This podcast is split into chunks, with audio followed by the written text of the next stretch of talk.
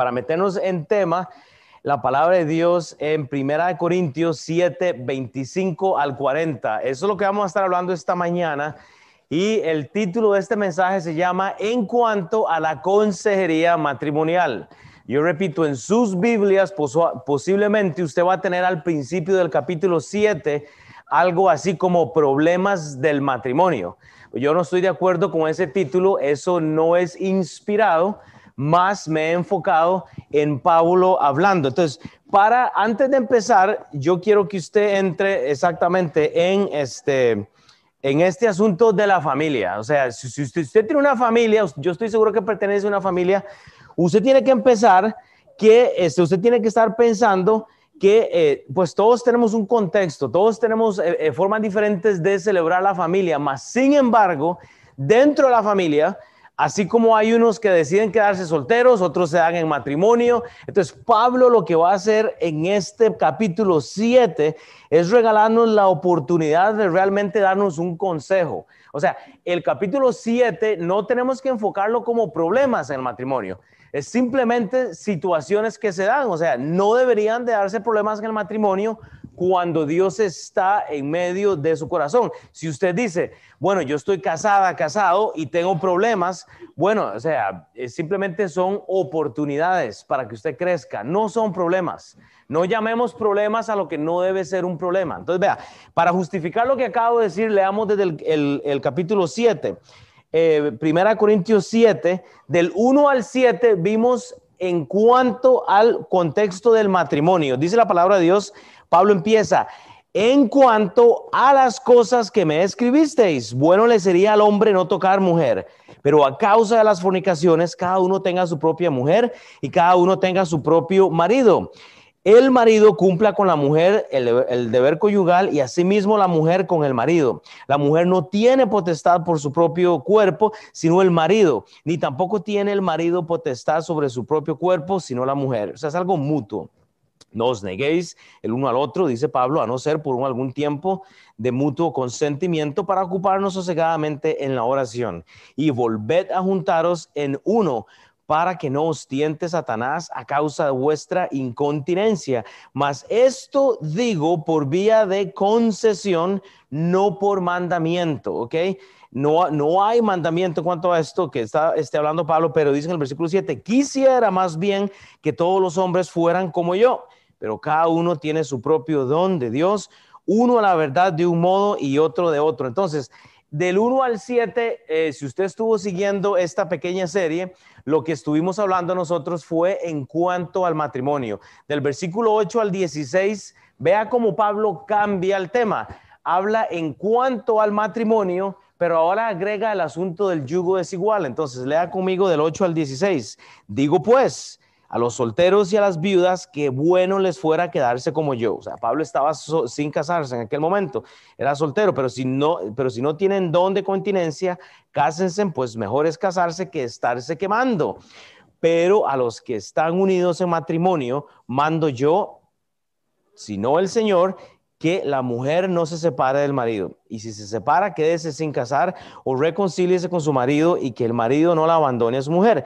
Y a los demás yo digo, no el Señor, si algún hermano tiene mujer que no sea creyente y ella consiste en vivir con él, no la abandone. Acordémonos que la gente está buscando excusas para un divorcio. Entonces Pablo está diciendo, hey, esto se lo digo yo, o sea, él, dice, yo, yo le digo esto, no, no es un mandamiento, pero ahora en el versículo 14 dice, porque el marido incrédulo es justificado por la mujer y la mujer incrédula por el marido, pues de una, eh, de otra vuestros hijos serán inmundos, mientras que ahora son santos. Versículo 15, pero si el incrédulo se separa, sepárese pues, eh, no, se, sepárese, no está, él, ya no dije nada, pero si el incrédulo se separa, sepárese pues, no está el hermano o la hermana sujeto a servidumbre en semejante caso, sino que a paz os llamó Dios. Versículo 16, porque sabes pues tú, oh mujer, si quizás eh, harás salvo a tu marido, o qué sabes tú, oh marido, si quizás harás salvo a tu mujer.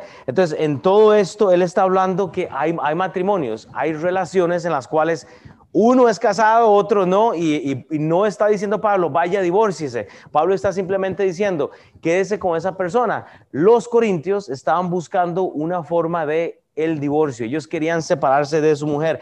Luego termina eh, con lo que vimos la semana pasada con el asunto de la circuncisión. Pablo manda, y no voy a leer todo este capítulo, pero o todo este pasaje del 17 al 24, Pablo está hablando de la circuncisión. Lo que la Biblia dice en, cuanto a la circuncisión es lo siguiente. Usted no tiene que hacerse una marca corporal para ser hijo de Dios, para representar algo. Ya Cristo pagó esto por nosotros. No tenemos que circuncidarnos para nosotros entonces tener el favor de Dios. El judaísmo, eh, el mundo corintiano decía que si usted no hacía esto de la circuncisión, ¿verdad? que unos ven algo como violento, eh, entonces usted no podía ser parte del pueblo de Dios, parte de lo que Dios quería. Y lo que Dios está esperando de nosotros es una circuncisión espiritual, es un cambio espiritual interno, no externo, ¿verdad? Entonces, vea, solo con una pequeña este, resumen, vaya entonces al versículo 25. Ahora sí, para entrar en materia nueva. Usualmente yo no hago lo que voy a hacer hoy porque voy a cubrir un montón de pasajes en secciones, pero lo voy a ver como consejería familiar porque ahora Pablo va a dividir esto como en cuatro temas. El primer tema número uno, apunten su palabra de Dios ahí en la Biblia, Primera Corintios 7, del 25 al 28. ¿Ok? Pablo está hablando en cuanto a la consejería, pero específicamente a esos que están solteros y solteras. O sea, puede ser que usted tuvo un divorcio, puede ser que usted no está con pareja. Entonces, usted va incluido en este paquete, ¿verdad? Para ponerlo de una manera espiritual. Pablo dice entonces, tomando en cuenta que al principio, ¿qué fue lo que dijo Pablo? En cuanto a las cosas que me escribisteis, le voy a recordar lo siguiente, nada de lo que vamos a eh, leer esta mañana, hay un mandamiento por eso le he llamado a esta serie en cuanto a la consejería familiar. Pablo ahora le va a hablar a los solteros, dice el 25 entonces. En cuanto, ahora dice Pablo, a las vírgenes, no tengo mandamiento del Señor, my dos, my, oiga, doy mi parecer, como quien ha alcanzado misericordia del Señor para ser fiel. Tengo pues esto por bueno a causa de la necesidad que apremia, que hará bien el hombre en quedarse como está. ¿Estás ligado a mujer? No procures soltarte. Estás libre de mujer, no procures casarte. Más bien, si te casas, no pecas. Y si la doncella se casa, no peca. Pero los tales tendrán aflicción de la carne y yo os lo quisiera evitar. Pablo comienza eh, de una manera controversial, solo para que usted entienda lo que él está hablando, pero él dice que lo que él está hablando acá, no tiene un mandamiento. Y quiere decir, esa palabra significa precepto. Él no, tiene una enseñanza de parte del Señor Jesús. Acordámonos, Jesús había estado en la tierra, él predicó, él habló acerca de qué había que hacer si, había una, un asunto de que alguien repudia a su mujer o no, porque repito, el hombre siempre, anda buscando cómo divorciar a su este, este esposa. Entonces Pablo dice que él no tiene un mandamiento, del Señor. ¿Ok? Entonces, lo que usted tiene que entender es que aquí usualmente los escolares dividen esto, la, gente que, escribe libros, y toman este versículo 25 como que Pablo está en contra del matrimonio. Pero lo que Pablo está diciendo es, si eres virgen, Dios, el Señor Jesús no nos dio un mandamiento, pero él dice, le voy a dar mi parecer. O sea, esto es lo que yo pienso. Entonces, ¿qué es lo que pasa? Pablo está enfocado. Lo que Pablo quiere es cuidar siempre a este grupo de personas en el aspecto de que, de que los tales, se case usted o no, usted iba a padecer persecución, o sea, iba a tener aflicción. Tenemos que cuidar nosotros cómo estamos siempre leyendo la palabra de Dios y ver lo que Pablo está comunicando, porque gramáticamente acá Pablo está hablando de vírgenes la Biblia en inglés lo pone un poquito más sencillo porque habla vírgenes como en forma plural. Aquí parece que está hablando más como en forma este, femenina, ¿verdad? Pero ¿qué es lo que tenemos acá entonces? Tenemos que ver que esta palabra eh, puede referirse a hombres y mujeres. Hay hombres vírgenes, mujeres vírgenes. Entonces, usted tiene que tomar eso también por el contexto. Pablo termina este, con el uso de la frase de los tales. Él está hablando pluralmente, porque él dice, eh, los tales tendrán eh, persecución, tendrán aflicción de espíritu. Entonces, este pasaje está haciendo una referencia en general. Obviamente, si usted tiene hijos, en cuanto a la consejería y los solteros, usted va a tener la oportunidad a veces de ver gente que se casa y gente que no se casa. Pablo no está en contra de nada. Pablo dice, Jesús no dio un mandamiento en particular, pero basado en lo que yo veo, en el testimonio, en las cosas que yo veo en la iglesia, doy mi parecer. Pablo dice que va a ser bueno si usted se queda soltero. Es simplemente lo que él quiere evitar es esa aflicción que hay en el matrimonio. ¿Quién está casado aquí? Ok, seamos bien sinceros. ¿Hay aflicción en el matrimonio, sí o no? O sea, ese es el asunto. Pablo dice, en cuanto a las, divorcios, a, las virgen, no tengo mandamiento. Pero dice el 26, tengo pues esto por bueno a causa de la necesidad que apremia, que hará bien el hombre en quedarse como está. O sea, mujer o Pablo dice, híjole, si te casas, mira la que te espera. En el aspecto de que, de que, mira, servir a Dios es más difícil. Yo me acuerdo, yo me acuerdo cuando yo estaba soltero, yo podía hacerlo todo, o sea, eh, yo disipulaba tanta gente, andaba visitando gente, yo podía hacerlo, no estaba amarrado a alguien. Ahora uno con hijos, bueno, digo yo, o sea, no, sonó mal eso. Pues es que lo que pasa es que cuando uno está amarrado con alguien, la persona tiene que venir. No lo dije en una mala expresión. ¿Podría editar esto, por favor? El, el, asunto es este, porque uno está amarrado con alguien, porque cuando uno va a ir a hacer algo en cuanto al ministerio, está riéndose usted. Entonces, ¿qué es lo que pasa? La persona viene con uno. Entonces, sí, estamos amarrados, somos una sola carne. O sea, yo personalmente, como pastor, yo no me involucro ni en consejería ni en reuniones para hacer cosas solo, porque yo no quiero ser un casado soltero. Yo quiero que la gente me vea con mi esposa, la mujer más bella del mundo que Dios puso para mi vida. Entonces, yo quiero que ella esté amarrada conmigo, exactamente, para justificar lo que acabo de decir, pero o sea que eh, eh, no, hay, no hay excusas. Lo que Pablo está diciendo es, mira, si tienes una virgen en, tu casa, sea hombre o mujer, o sea, si tienes una persona, yo no tengo un problema. Pero, pero Pablo dice, si estás ligado a, mujer, no se suelte, Corintio, porque usted está buscando una, una cosa como, una excusa como para pelear. Y, y Pablo no está eh, en contra de esto. Él lo que quiere decir, mira, como el fin del cristianismo es el ministerio, es ministrar, es, el evangelismo, es el servicio de Dios, va a ser más difícil porque cuando te casas hay aflicción, pero oiga, oiga la gramática, hay aflicción de la carne. Y voy a aclarar esto, pero no dice aflicción de espíritu. Y hago esta, esta aclaración porque, hermanos, la carne puede sufrir de un dolor. Pero si usted está sufriendo en su matrimonio espiritualmente, quiere decir que hay alguno de los dos que no está caminando con Cristo. Usted puede hablar con mi esposa. Nosotros tenemos discusiones, no vivimos un matrimonio perfecto, pero no puede transformarse este sufrimiento de carnal a espiritual. Yo sé que mi esposa está en la palabra de Dios, porque yo la veo a diario. Yo me levanto a las cinco y media usualmente. Hoy, hoy me levanté, hoy me fui a correr. Yo sé que ya está leyendo antes de venir a la iglesia. Estamos leyendo en tres semanas. Yo llego. Bueno, hay aflicción del de la carne porque no me cocina tacos todos los días o no hace cosas de ese tipo. Pero digamos, la parte espiritual, eh, eh, tanto Neilín como le da cuentas a Dios, como yo le voy a dar cuentas a Dios. Ahora usted dice, pastor, pero yo estoy en una situación donde mi matrimonio no está bien. Ok, ore por la persona que está a la par suya. Usted no tiene el poder de cambiar a su esposo o a su esposa. Y eso es orgullo. Yo me acuerdo cuando Enward estaba orando por su esposo, ella contó un testimonio bellísimo, pero ¿pudo ella haber traído al esposo? Jamás. Eso es producto de la oración de ella, porque va a haber aflicción. O sea, va a haber aflicción. Vea Salmo 119, para contextualizar más.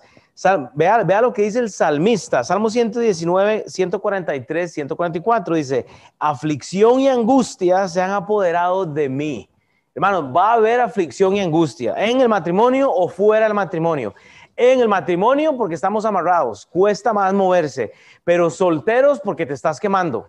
Y si no tiene y si tiene el don, pues gloria a Dios. Pero dice, mas tus mandamientos fueron mi delicia. Hermanos, es en la palabra de Dios donde meditamos. Justicia eterna son tus testimonios. Vea lo que dice el salmista. Dame entendimiento y viviré. Quiere decir que no es algo emocional, es el mandamiento lo que trae vida a nuestro cuerpo, no es la pareja. La, la pareja no te va a hacer feliz.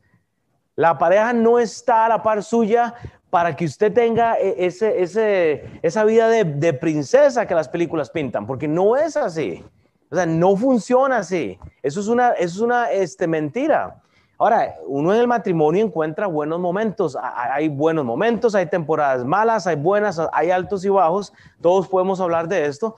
Pero el fin de esto es que cuando, cuando uno pide el entendimiento, Dios le va a dar vida. O sea, e, e, esa es la realidad.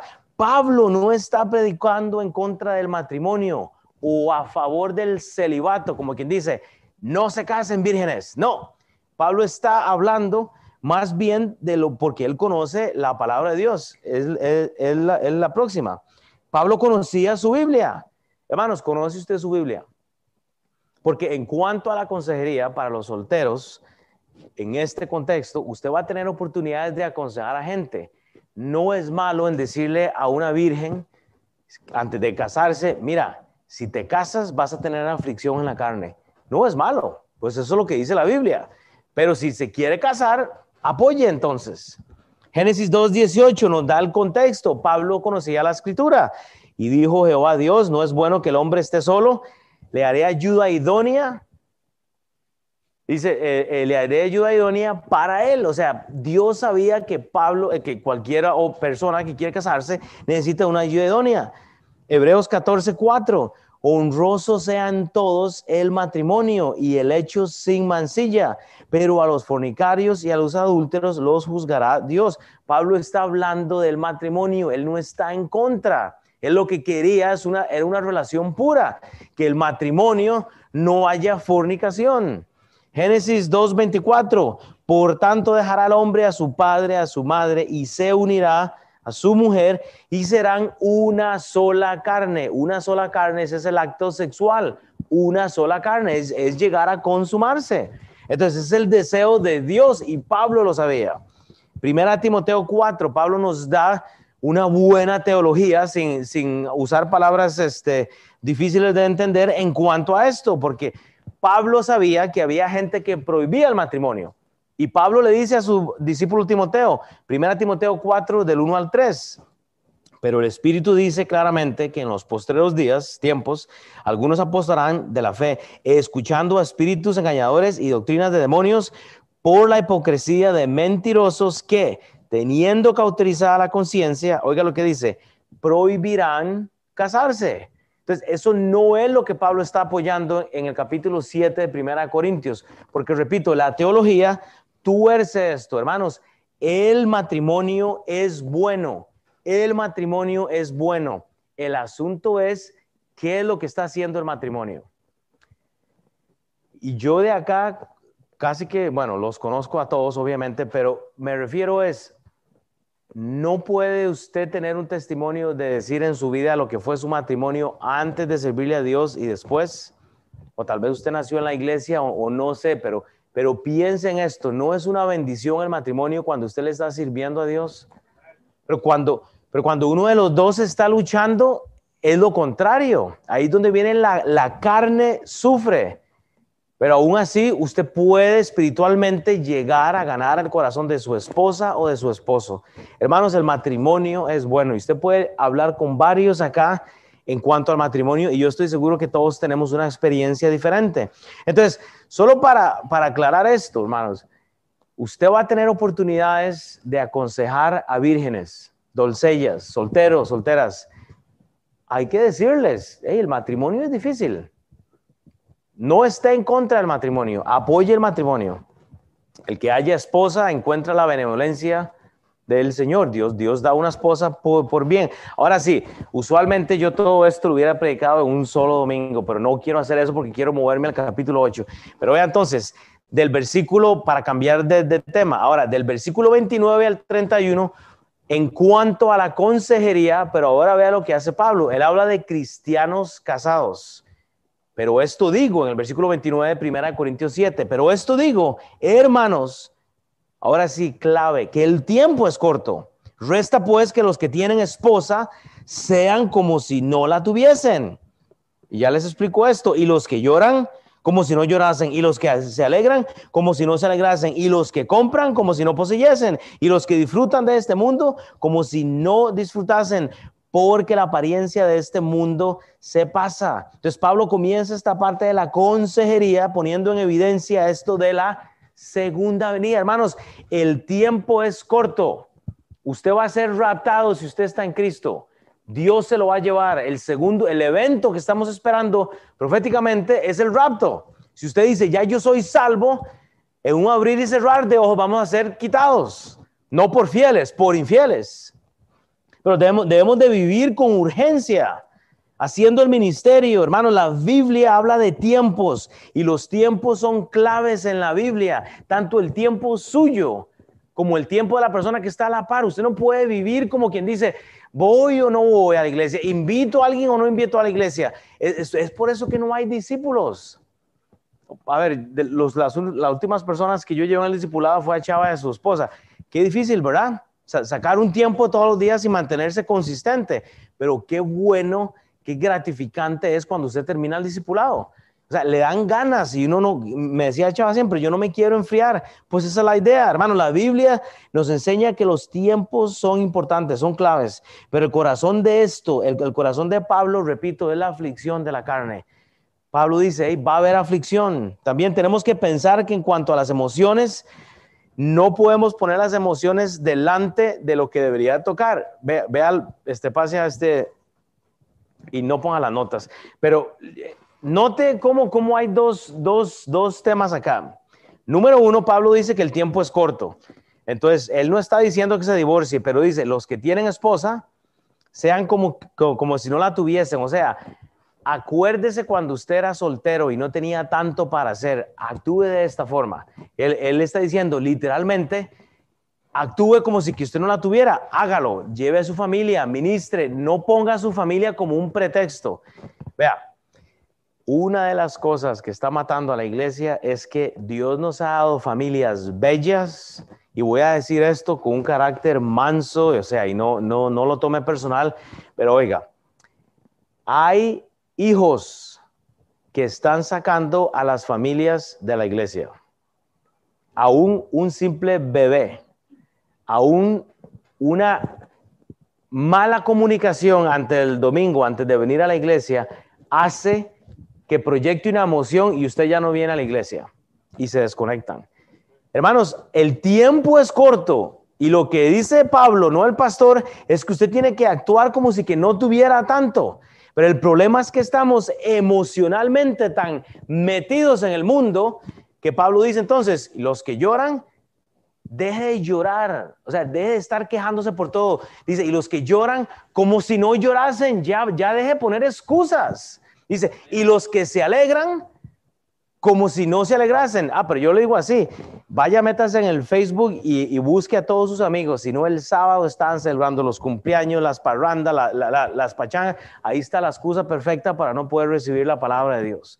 Estamos celebrando y esa, oiga, esa risa, oiga, escúcheme, esa risa se va a convertir en un crujir de dientes cuando Dios le venga a decir a usted, pero Dios, pero yo, yo, yo hice la oración del, del pecador, Padre, perdóname, y, no quiero morirme e irme al infierno, no sé qué. Y Dios le va a decir, apartaos de mí, porque no te conozco, eres un hacedor de maldad. Por eso no tenemos una clase de 500 personas, porque la gente está llorando, e, o sea, es emocional. Nadie me llamó para el cumpleaños, nadie me llamó para el, para el, el, el aniversario, nadie me dijo, de, ah, Ah, sí, para la carnita asada, sí, ¿verdad? O sea, exactamente. estamos quejándonos, estamos alegres, estamos comprando. O sea, pasamos nuestros días comprando cosas y, Pablo dice, vivo como si que no posee nada. O sea, con urgencia, en contexto, casados, cristianos casados, el tiempo es corto. Y, luego dice, y los que disfrutan de este mundo como si no lo disfrutasen. Y aquí hago una pausa, hermanos. Aún usted puede irse una de vacaciones en el nombre de Jesús. Usted puede venir a visitar a familias fuera de donde usted vive, sí o no, y aún así con, congregarse. Hermana, ¿dónde vive usted? Usted viene desde Houston. ¿Y por qué llegó a la iglesia? o sea, ¿me entiende? O sea, viene a visitar a su familia y dice, ella tiene todos los boletos para decir, me quedo en la casa hoy, vine a visitar nada más a la gente. Hermanos, aún en las vacaciones podemos sacar tiempo para disfrutar. O sea, eh, viva como que usted puede disfrutar, pero métase. Pero luego dice, porque la apariencia de este mundo se pasa, hermanos. Eso es lo que está pasando. Pablo comienza en esta parte de su consejería a darnos una, una exhortación en cuanto al tiempo. Y, y si a usted no le preocupa el tiempo, yo me pregunto en cuál Cristo cree usted entonces. Por aquí tenemos un problema. Vea lo que dice Romanos 13:11. Y esto, conociendo el tiempo, que ya es hora de levantarnos del sueño, porque la hora está más cerca de nosotros, nuestra salvación, que cuando creíamos. Si usted ha escuchado a la gente, solo para traducir este versículo, Romanos 13:11, usted ha escuchado gente que dice, ay, pero es que desde hace años siguen anunciando que Dios va a venir y no viene todavía. ¿Por qué voy a seguir creyendo? Ah, ok, pero la venida está más cerca pero la avenida está más cerca. Ay, pero es que yo no lo puedo creer. No, hombre, si mi papá predicaba de eso, usted predicaba de Dios no, hermanos, ya viene el tiempo. Se acerca el tiempo. Oiga, cerca de nosotros nuestra salvación que cuando creíamos viene más cerca. Primera Pedro 4:7, más el fin de todas las cosas se acerca. Sed sed, o sea, sed es una ordenanza, sed pues sobrios y velad en oración. Pero estamos velando en Facebook. Estamos pensando a ver qué es lo que va a pasar más, qué es lo que me va a convenir más eh, esta mañana. Mateo 6 habla de, algo similar. Mateo 6, 19 al 21. No os hagáis tesoros en la tierra donde la polilla y el orín corrompen y donde los ladrones minan y hurtan. Esto en el contexto con el pasaje que estamos leyendo. Que luego dice, y donde los ladrones no minan y hurtan, porque donde esté vuestro tesoro, o sea, donde usted está invirtiendo, ahí está también su corazón y no le preocupa eso. Estamos emocionalmente metidos en lo que está pasando en el mundo. Hermanos, el tiempo es corto. Vaya 1 Corintios 3. Eso no está en sus notas, pero busque 1 Corintios 3. Alex hizo, mandó un este, PDF hace tiempo en cuanto a esto, y si hay que volverlo a leer, pídaselo a él, y eso no está acá, pero busque 1 Corintios 3 del 11 al 15, porque usted tiene que enfocarse en esto. Dice la palabra de Dios, porque nadie puede poner otro fundamento que el que está puesto, el cual es Jesucristo, o sea, una audiencia cristiana. Y si sobre este fundamento alguno edificare oro, plata, piedras preciosas, madera, heno, hojarasca, la obra de cada uno se hará manifiesta, por el día la declarará, pues por el fuego será revelada. Y la obra de cada uno eh, sea el fuego, la probará. O sea, Dios la va a probar, dice el versículo 14, si permaneciera la obra de alguno que sobreedificó, recibirá recompensa. Si la obra de alguno se quemare, él sufrirá, sufrirá pérdida y si bien él mismo será salvo, aunque así por fuego, como así como por fuego. Entonces, el punto es esto, ¿estamos haciendo trabajos que se van a quemar o estamos discipulando, estamos compartiendo el Evangelio? Ahí estamos haciendo trabajos que van a llevar fruto o estamos viviendo nada más el día? O sea, ¿cuál es el asunto? Colosenses 3:12 habla también de eso. No me voy a meter ahí, pero se lo punte. Téngalo como una eh, referencia cruzada. Colosenses 3:12 al 14. Porque habla de vestirse como escogidos, soportándonos. Pero hay que vestirnos de, ese amor, de ese vínculo perfecto. Vea entonces, ahora sí, Pablo entonces anteriormente él habló de los cristianos casados y ahora vea cómo se mueve. Ahora habla de las responsabilidades para el varón y para la mujer. ¿okay? Ya casi vamos a terminar. Pero vea lo que sucede acá. Dice entonces 1 Corintios 7 del 32 al 35.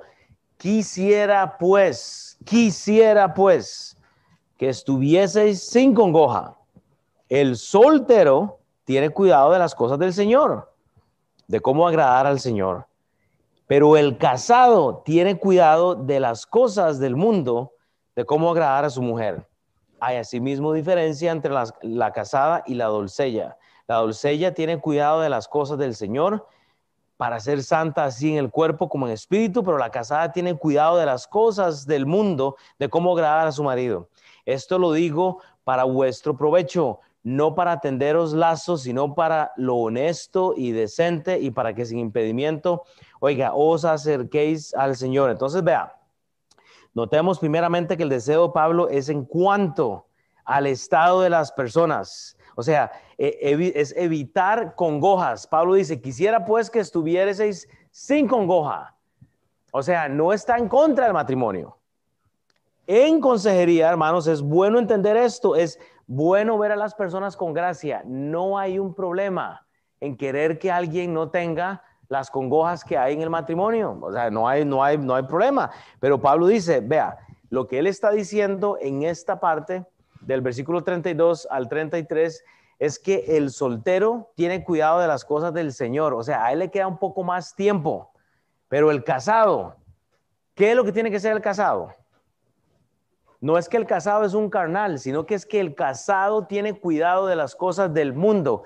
¿Qué, a, qué está hablando Pablo acá? Él está hablando de su hogar.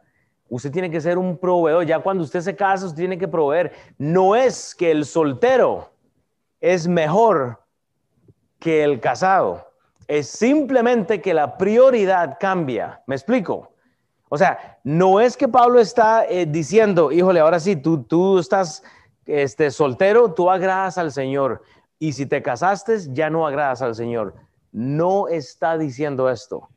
El contexto de lo que Pablo está hablando acá es que cuando tú te casas, tienes que tener el cuidado del mundo, o sea, de las cosas, de cómo agradar a su mujer. O sea, la familia pasa a ser entonces su primera responsabilidad. Dios no se va a agradar de un pastor, de un líder, queriendo ser pastor, queriendo ser líder, agradando a todo el mundo y obviamente no agradándolo a él, hermanos. Tenemos que ser proveedores. Entonces cambia mucho la diferencia. Hay una responsabilidad totalmente diferente.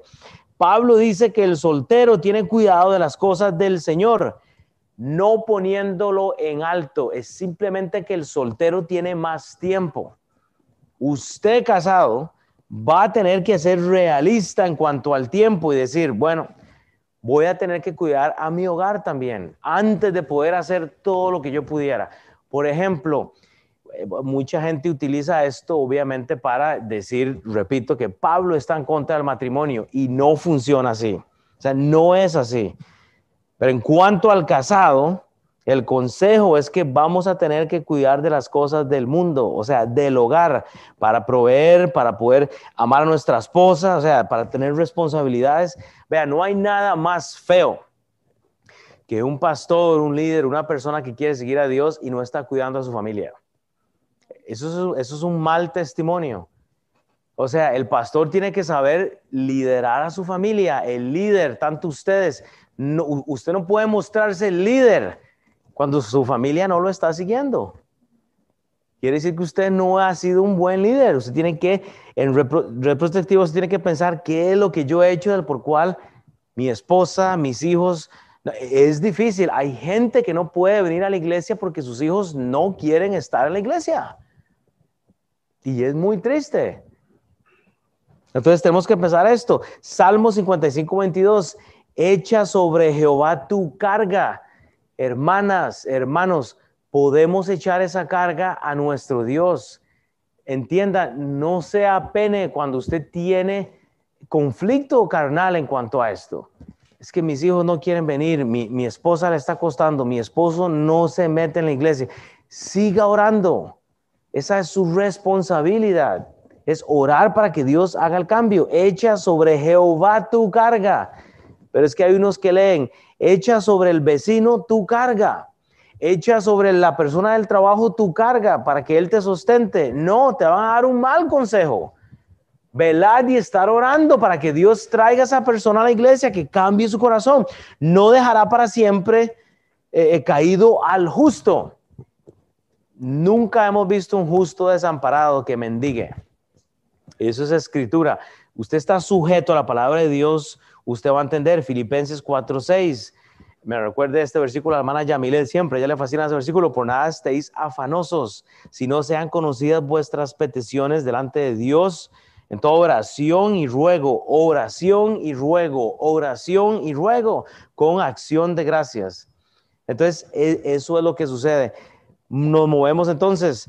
Pablo lo que dice, este, a la siguiente filmina, para terminar esta parte, esto hay asimismo diferencia entre la casada y la doncella, o sea, ya habla de los solteros, ahora se mete con las mujeres. Hay asimismo diferencia entre casada y la doncella. La doncella tiene cuidado de las cosas del Señor para ser santa, así en su cuerpo como en espíritu, pero la casada tiene cuidado de las cosas del mundo. Repito, el mundo es ese hogar. Ella tiene que, las responsabilidades cambian. Una persona sin hijos, sin esposo, puede literalmente enfocarse más en el ministerio, en servirle al Señor, porque ese es su primer ministerio. Pero cuando usted se casa, su familia pasa a ser ese primer ministerio, ¿verdad? Entonces luego dice, pero las casadas, pero las casadas tienen el cuidado de las cosas del mundo, de cómo agradar a su marido. Usted no puede agradar a Dios. Y, voy a decir esto. Mark Trotter siempre mencionaba esto en cuanto a los hombres. Y él decía, no le ore a Dios hombre pidiéndole cosas cuando la relación con su esposa está terrible. Dios está así. Sus oraciones están siendo literalmente interrumpidas. Lo que estamos eh, hablando acá es que uno tiene que agradar tanto el, el esposo a su esposa como la esposa a su marido. Si usted quiere que sus oraciones pasen de ese techo. Pero el problema es que no estamos agradando a la persona que escogimos, porque cuesta, ¿verdad? Cuesta a veces cuando tenemos problemas, pero todos los tenemos. Yo, eh, yo les digo siempre, hablen con mi esposa. Yo posiblemente soy el peor ejemplo. nosotros tenemos problemas, pero yo, mi casa y la casa de mi esposa, hemos decidido servirle a Dios, con problemas y sin problemas. Hermanos, y le digo, hable con mi esposa, yo tengo problemas. Yo, o sea, la vida cuesta, ir a trabajar cuesta, hay tentaciones, hay problemas, hay situaciones, pero no me da vergüenza decirlo. Pues estamos arrollados orando porque sabemos que al final va a haber bendición. El consejo que está dando Pablo está basado simplemente en sacar provecho de las situaciones. Pablo no está predeterminando que el soltero es mejor que el que está casado. Pablo dice, hey, decidiste tú casarse, ten en cuenta tu, hogar primero. no, no, no vengas a poner cara de ministerio cuando tu esposo no está bien cuidado. Hombre, no pongas la cara de que sos un buen líder cuando no estás cuidando a tu esposa. Eso es muy triste, pero tenemos que aprender, porque todos lo hemos hecho, ¿sí o no? Todos hemos descuidado en alguna forma al esposo o a la esposa en algún momento. No lo digo como que ya yo lo hice todo. Repito, si no pregúntele a mi esposa, soy el el que tiene que crecer más. La idea es poder acercarnos a Dios de una forma pura, es Dios. Yo, mi, mi esposa y yo, yo y mi esposa, no podemos, está, está costando esto del matrimonio. Está bien, ¿cuál es el problema? La, Biblia habla de la confesión, eh, confesar unos a otros para alcanzar la gracia de Dios. Pero la, la hipocresía es tan grande, nos da tanta vergüenza eh, confesar un pecado, algo que tenemos, hagámoslo. Ahora, pues no, no levantemos aquí a ventear toda la vida y todos los, problemas, seamos, obviamente busque una persona en la cual usted tiene una confianza para hablar de esto, pero acercaos a Dios, dice Santiago 4.8, y Él se acercará a vosotros, pecadores, limpiad las manos y vosotros los de doble ánimo. Eso, eso es la depresión, purificad vuestros corazones ¿Quién no ha sido de doble ánimo alguna vez? Todos hemos pasado por transiciones. Termino entonces el pasaje de esta mañana con otra sección grande para dejarlos ir esta mañana. En 1 Corintios 7, del 36 al 40, la audiencia cambia. Ahora es en cuanto a la consejería, pero ahora Pablo está hablando de casados y de padres.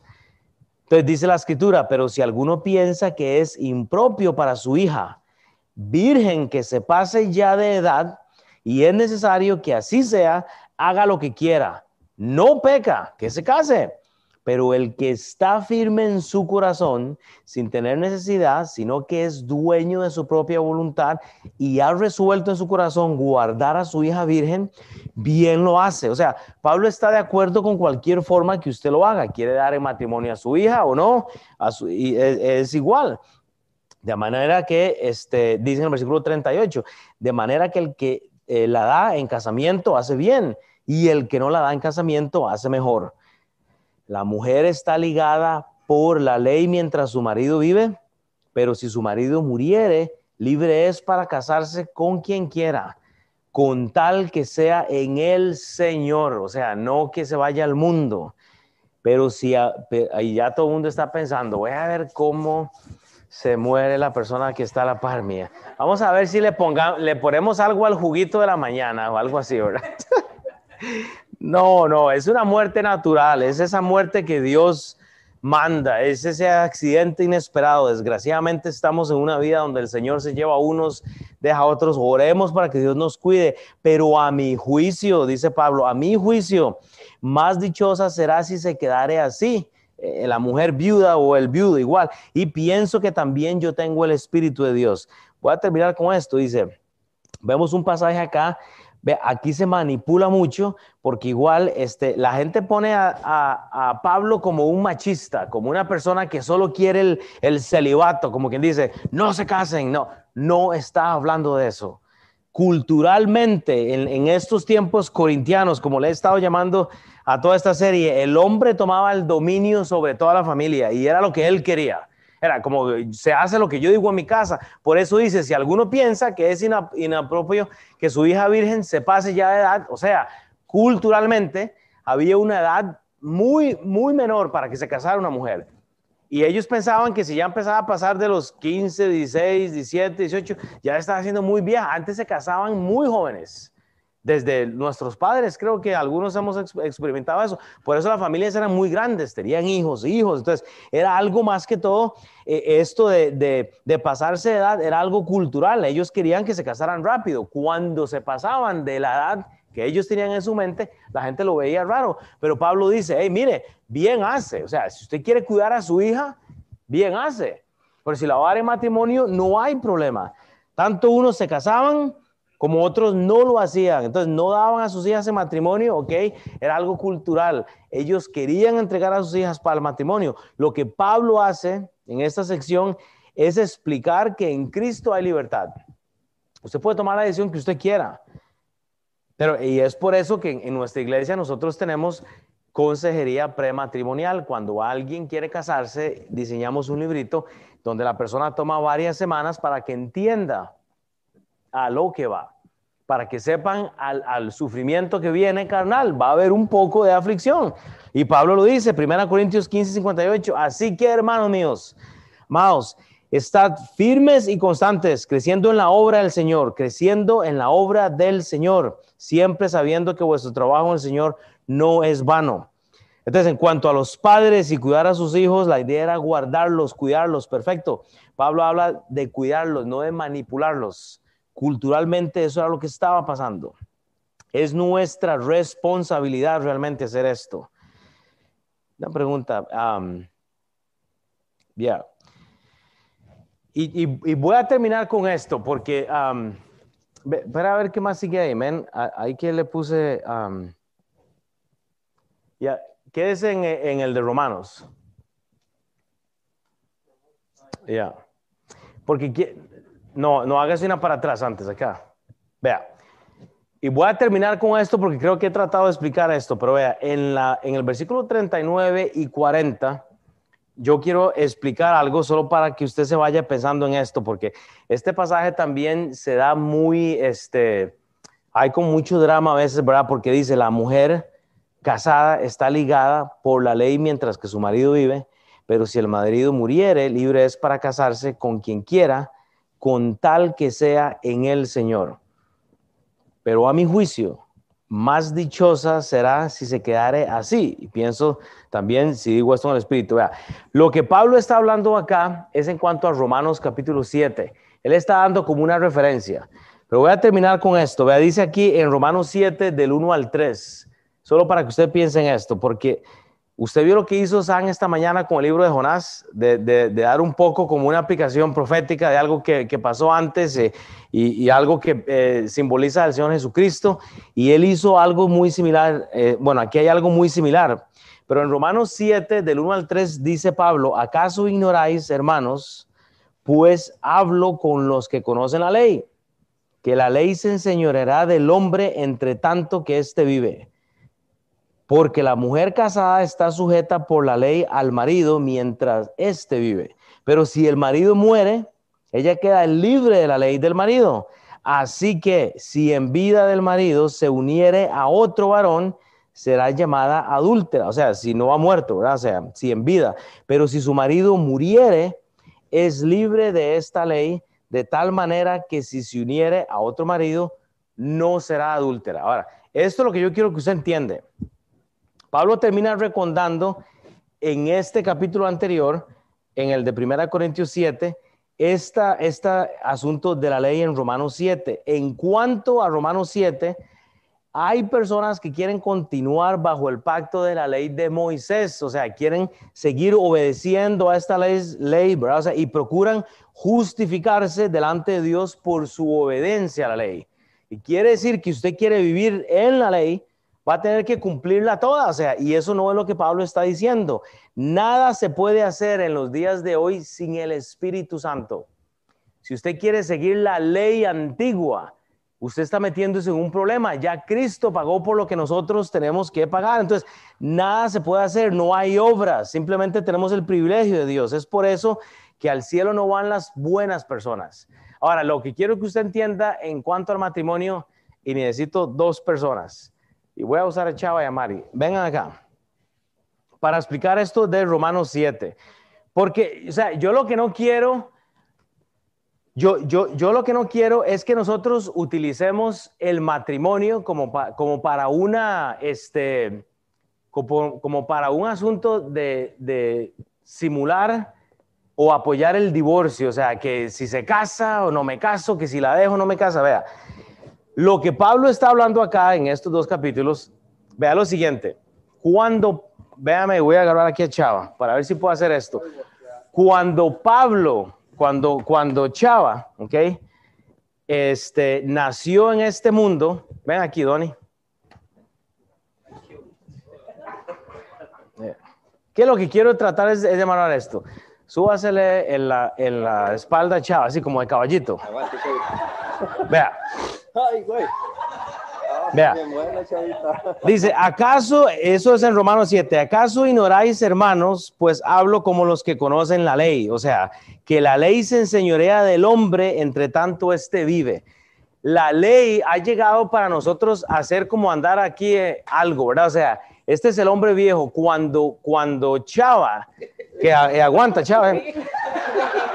vea, cuando Chava le, entregó su vida a Cristo, ¿qué es lo que hace? Él se despoja de esta persona que está acá. Oiga, entonces usted puede bajarse. váyase para allá. Entonces usted murió.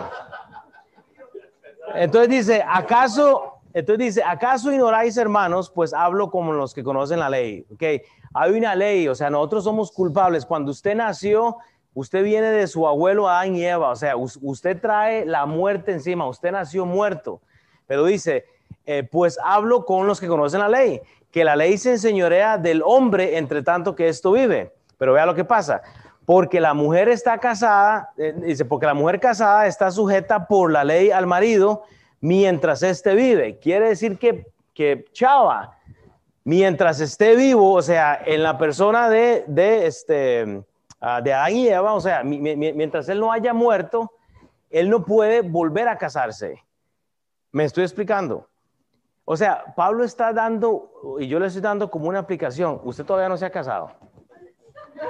Entonces, cuando Chava se deshizo de la ley antigua, pues hablo con los que conocen la ley. O sea, cuando Pablo le entregó su vida a Cristo, esto es lo que Pablo está hablando en, el, en 1 Corintios 7. O sea, usted, cuando su marido muere, o sea, cuando esa persona primera muere, Pablo dice, usted puede, vea para volverme al capítulo 7, pero dice, pero la mujer casada está ligada por la ley mientras su marido vive, pero si su marido muriere, el cuadro espiritual es que esta, este Donny murió de él, ahora él queda libre, porque usted le entregó la vida al Señor Jesucristo.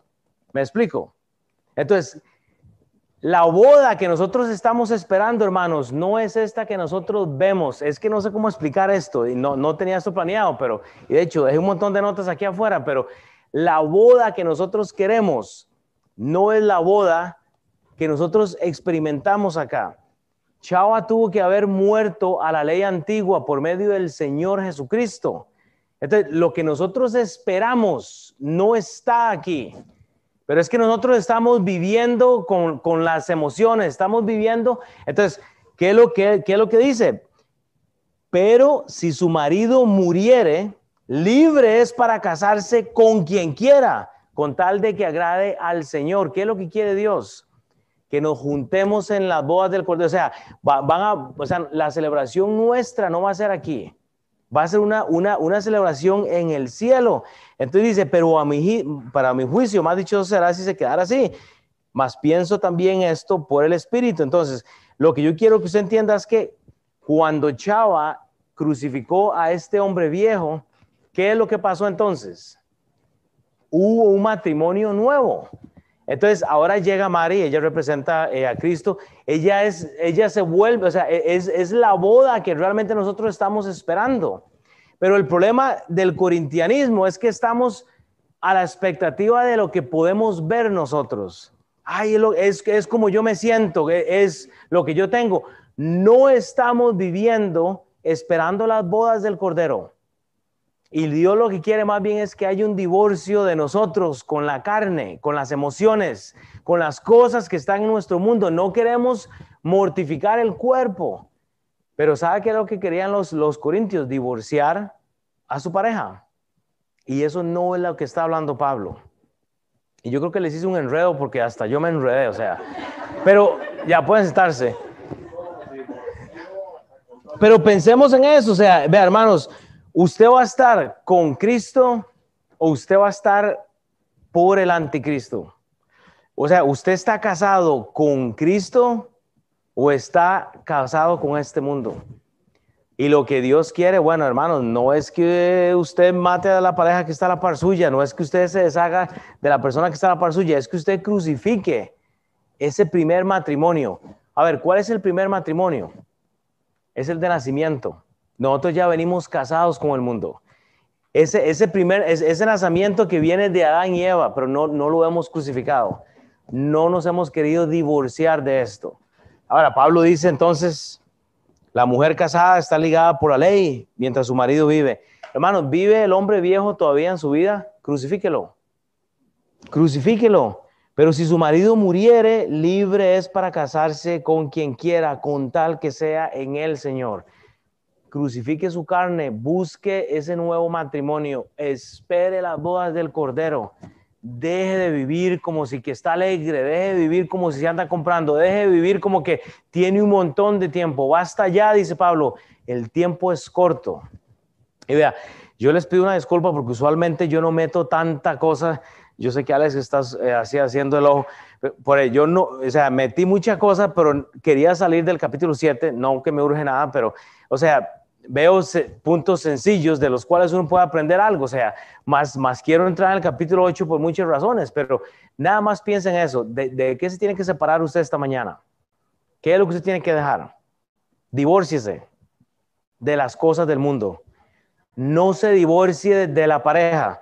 Divórciese, mate, mortifique las cosas carnales para que usted y su esposa entren a las bodas del Cordero, a donde vamos a tener regocijo de haberle servido a Dios. ¿Está bien? Voy a orar entonces. Padre, Señor, te doy toda la honra y la gloria. Gracias porque, Padre, eh, si, no es porque tú moriste en la cruz por nosotros, Dios, tú puedes, este, eh, pues no podíamos hacer nada, Dios, y, te debemos todo, te debemos todo lo que tenemos. Padre, no, no es por eh, nada que nosotros hagamos, Señor, que podemos ir al cielo, que podemos buscarte. Padre, sino más bien vimos esta mañana cuatro puntos que Pablo habla en cuanto pues a hablar en la consejería, cuatro audiencias diferentes, Señor, en las cuales nosotros tenemos oportunidades de hablar con las personas, pero ¿por qué no enfocarnos, Padre, en las bodas del Cordero, Señor, en lo que nos espera?